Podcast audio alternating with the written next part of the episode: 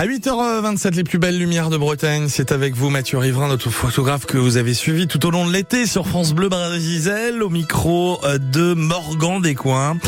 Et là, il va nous parler d'une photo qu'il avait prise à Saint-Malo sous la tempête, euh, une photo assez saisissante. Il en a un souvenir particulier et on va dire même particulièrement salé, Mathieu Riverain. On part cette fois-ci dans la cité corsaire avec un point de vue aérien, euh, réalisé en drone.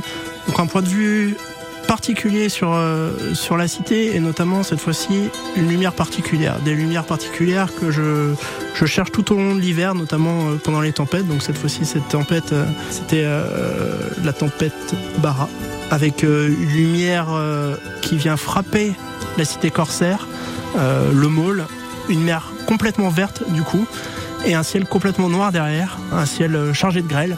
Donc là encore une fois j'ai j'ai dû affronter euh, les éléments et notamment cette averse de grêle sur le, sur le retour.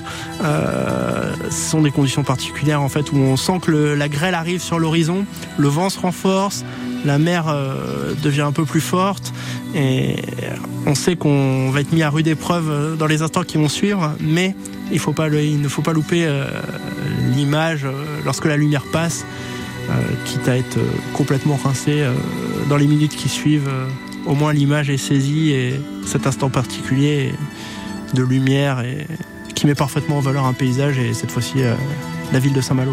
Il y a l'odeur aussi. À l'odeur, pour le coup, euh, on sent le sel. Ça sent le sel quand, euh, quand les grains arrivent, la tempête. ça a une odeur particulière, hein, la tempête. L'air est souvent saturé d'embrun. Ce qui fait que je reviens souvent le, visage comme un bloc de sel après les tempêtes.